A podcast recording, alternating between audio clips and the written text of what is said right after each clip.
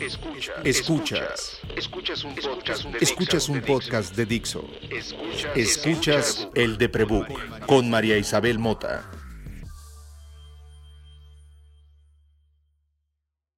Cierra los ojos e imagina el sonido de las llantas de tu auto corriendo sobre una carretera solitaria. El sol está perfecto.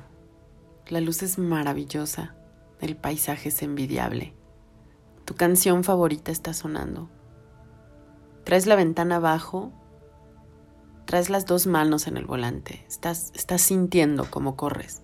Esa, esa clase de carretera que imaginamos que existen en Alemania, sin un bache a la vista. Tu mente está concentrada en el camino, que si bien tiene curvas, no te tiene en tensión, está, está disfrutable, está rico. Al auto no le suena nada. Y dentro de él todo está limpio y huele bien. Y tú no sientes ni hambre, ni frío, ni calor, ni comezón, ni miedo. Se siente bien, ¿no? Yo creo que es porque tienes las manos ocupadas, la vista ocupada, la audición ocupada, los sentidos todos en el mismo lugar, haciendo el mismo proyecto, aunque cada sentido tenga una distinta tarea. Estos días he pensado mucho en una tarde hace 20 años. Mi padre tendría un año de muerto y yo pude remodelar el departamento en el que vivo hoy con el dinero del seguro y creé de este espacio que mi padre dejó y habitó un lugar nuevo y distinto para mí. En esa época escribía en una revista un par de artículos y el seguro de vida de mi padre me alcanzó para remodelar este departamento y comprar una casa de interés social en el Estado de México. Así que con la renta de esa casa y el cheque de la entrevista me permitía pagar mi comida del mes, solo tenía un perro, Pagaba la luz, el gas, el mantenimiento, el agua y el teléfono, que incluía internet, y solo se usaba para mandar mails y leer blogs, porque eso es lo que había en internet antes, mails y blogs. Por supuesto yo tenía uno, echar chal. Y escribía de lo mismo que escribo ahora, sobre estar enferma. En esa época cosía gatos y tejía y vendía lo que cosía. Esto de que en Internet haya videos y música y gente interactuando todos los minutos de todos los días, pasó cuando Facebook explotó y convirtió las comunidades virtuales en la cotidianidad. Hace 20 años, una tarde, estaba echada en la hamaca de la sala donde no había nada, ni cuadros, ni, ni juguetes.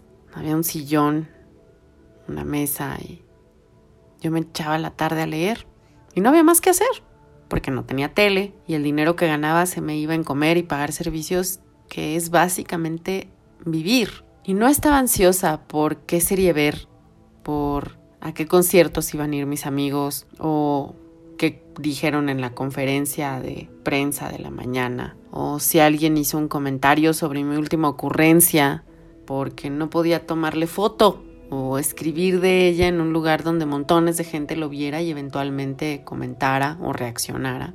Y entonces nunca necesité estar revisando un celular para ver qué había pasado con mi vida. Creo que esto que nos pasa hoy, donde queremos lavar los platos y no podemos lavar dos porque ya queremos ver el celular a ver si nos escribieron en WhatsApp, jamás me habría pasado hace 20 años porque no tenía la expectativa de que alguien hubiera leído mi blog y hubiera dejado un comentario a los dos minutos. Eso pasaba, pero no sucedía en las siguientes horas. Y si alguien te hablaba por teléfono, tomabas el teléfono, lo pegabas a tu oreja y disfrutabas hablar con esa persona, sin estar viendo al mismo tiempo una pantalla y reaccionando al contenido de alguien más y sin poder poner atención a nada. Hubo un tiempo en que escribíamos para nosotros mismos, en que tomábamos fotos para nuestra propia memoria. No vivíamos sabiendo que cualquier cosa que expresáramos podía ser fotografiable, descargable y puesta en exhibición, donde otro la vería y haría picar un botón y le daría un corazón y eso retroalimentaría otra vez la necesidad de publicar. Amodio Internet. Por un lado, este invento hace posible que científicos que trabajan todos los días por nuestra salud se compartieran información de manera rápida y precisa, salvándole la vida a millones de personas. Por otro lado, Internet mismo da cabida a plataformas que nosotros inventamos porque las necesitábamos, que generan mecanismos de comunicación que invariablemente alimentan la ansiedad, el hambre de aprobación, la falta de autoestima y promueven expectativas de vida irreales por generalizadas. Yo sé que ustedes han escuchado muchas veces, no busques la aprobación de nadie, no la necesitas. Y también han escuchado si han ido a terapia, ¿por qué estás buscando la aprobación de tu padre o de tu madre o de tu marido o de tu esposa o de tus hijos? ¿Por qué tu vida solamente se vuelve válida si alguien más la prueba? Cada vez que ponemos un contenido afuera, aunque no estemos esperando que alguien lo lea, estamos conscientes de que alguien lo va a leer. Estamos conscientes de que ese contenido tiene una posibilidad de ser reaccionable para alguien más. Y eso es lo que perdimos al tener Internet evolucionado de una manera en la que se volviera la interacción general. Antes yo escribía algo y lo ponía en una libreta y lo olvidaba. Tengo una cantidad de libretas estúpidas. Y si quería rescatar algo tenía que volver a leer las libretas y eso me obligaba a editar y eso me obligaba a volver a repensar si lograba publicar algo, entendía que pasarían días, tal vez semanas, hasta que alguien tuviera una reacción. Y esa persona, para que llegara esa reacción a mí, tendría que pasar por un proceso más complicado que el de ahora. Por eso tenemos ansiedad, por la prisa que tenemos de ser aprobados. Y tenemos hambre de aprobación porque todos podemos ser medidos a partir de cuántos likes tenemos en algo que quisimos compartir tal vez solo porque nos hizo felices. Y pareciera que esa calificación en la felicidad se vuelve más importante que la felicidad misma. Por eso promueve expectativas de vida irreales, porque generaliza lo que significa la felicidad. Yo trabajo haciendo planeación de social media. Me pagan por tratar de entender qué mensajes tendríamos que decir durante un mes sobre una bebida de alcohol, sobre comida, sobre un servicio, sobre un crédito, sobre las noticias, sobre lo que sea que cada quien esté vendiendo dentro de redes sociales. Eso significa que soy esa a la que los clientes le dicen quiero tener el doble de seguidores y el doble de likes y quiero tener muchísimos followers. Y es algo de lo que nos quejamos constantemente en el gremio. Los clientes quieren lo que llamamos números de vanidad. Creen que haciendo eso, creen que teniendo muchos likers y muchos seguidores tendrán ventas o se inflarán de dinero. Todos los que trabajamos en esta industria sabemos que los likes y los followers y tristemente también los comentarios y las interacciones ahora son números de vanidad, son números inflados, que no significan nada más que hay un montón de clics que pueden estar generados de manera automática o de manera manual, pero en volumen y sin intención alguna, que pueden estar tan huecos como esa carretera de la que hablaba al principio, pero es un sueño de opio. En una cosa tienen razón, a las plataformas que se usan para promover de esta forma la comunicación, a Facebook, a Twitter, a TikTok, a Instagram. Les importa mucho que tengas likes y shares y RTs y, y, que comentes, porque de esa manera se puede contabilizar el trabajo y tu rendimiento. Es decir, de esa manera nosotras las agencias le comprobamos a nuestros clientes que estamos haciendo nuestra chamba, que está llegando a algún lugar, gracias a esas estadísticas. Los clientes quieren ver likes, nosotros les queremos mostrar, mira, con este post, con esta publicación, alguien le hizo un botón que se fue a tu mail y ahora tienes ese mail y puedes hablar con él y le puedes preguntar qué quieres. Y puedes tener a una venta más directa. Quieren ver likes, no quieren ver el trabajo detrás. Por eso les hacemos reportes tan grandes. Un reporte podrá explicar qué hay detrás de esos likes y qué hay detrás de esos clics. Pero los números no son la vida, son tan solo vanidad. Y la vanidad está como esa carretera, pero no ocupa en nada tus sentidos. Se siente como esa carretera, pero no está ocupando tus ojos, no está ocupando tus manos, no está ocupando tu audición y tu percepción en una sola tarea que ejercer. No concentra tus emociones en una meta. Solo le da un pozo sin fondo como objetivo. Más likes, más seguidores, más engagement, más comentarios. Valídame, valídame. para tener el feeling que da esa carretera, para poder tomarte un café a solas, en paz, viendo la ventana, para leer durante media hora, para hacer ejercicio en tu sala sintiendo el dolor en las piernas y el gusto de saber que hoy pudiste un minuto más que ayer. No es indispensable que esté grabado y subido en Instagram o en Twitter, que lo comentes o que lo compartas. No hace falta nada más que tu propia aprobación y reconocer que tú mismo estás disfrutando esos momentos.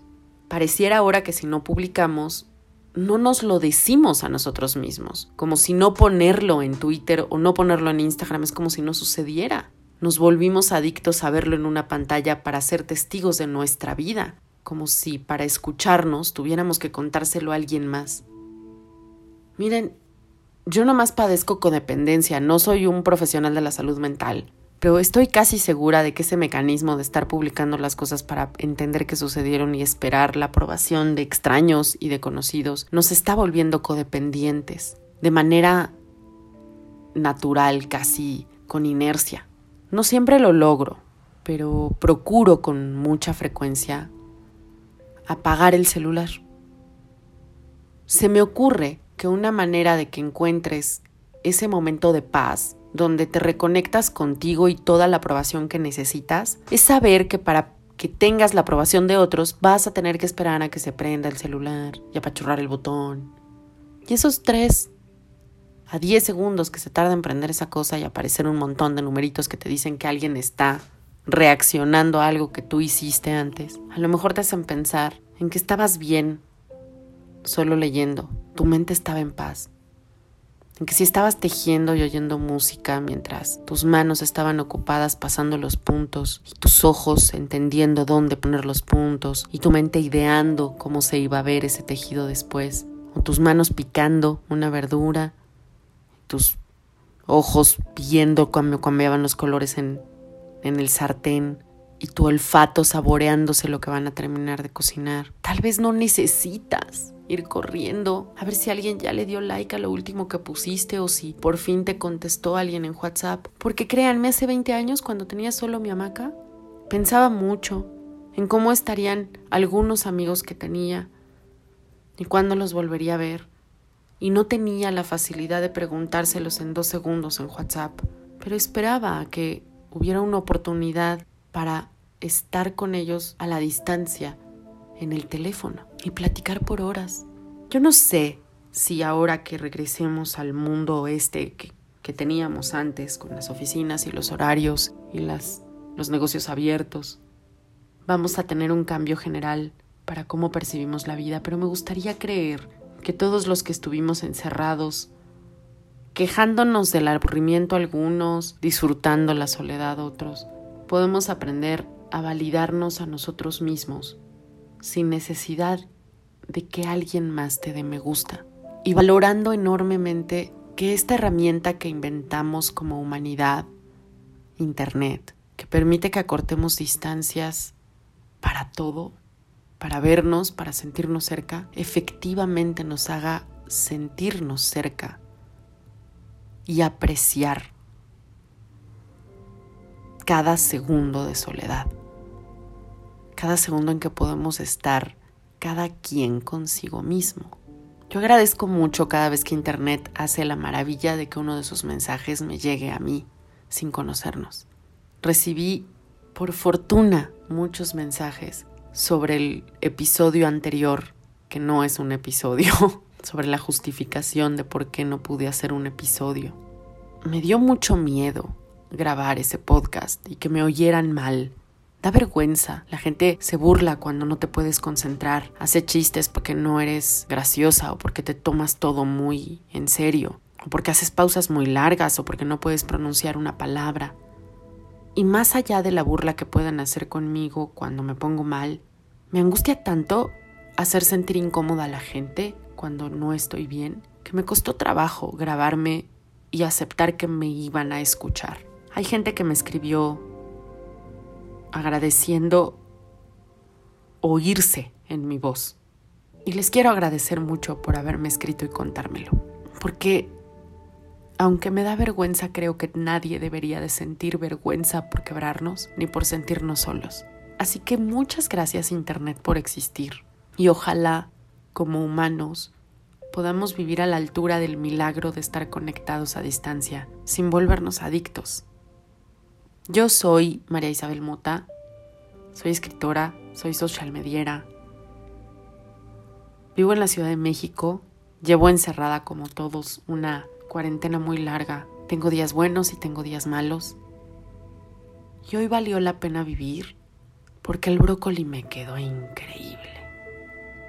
Escríbeme cómo te fue a ti hoy, cuéntame cómo le estás pasando. Ve a Instagram o a Twitter y busca arroba el de Prebook allí ando. Y gracias por escuchar este podcast todas las semanas.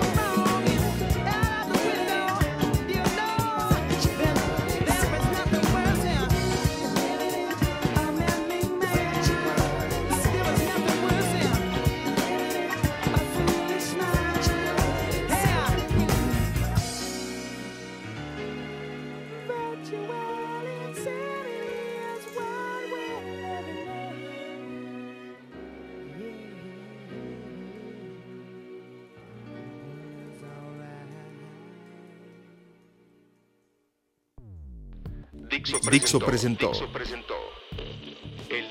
El de con María Isabel Mota.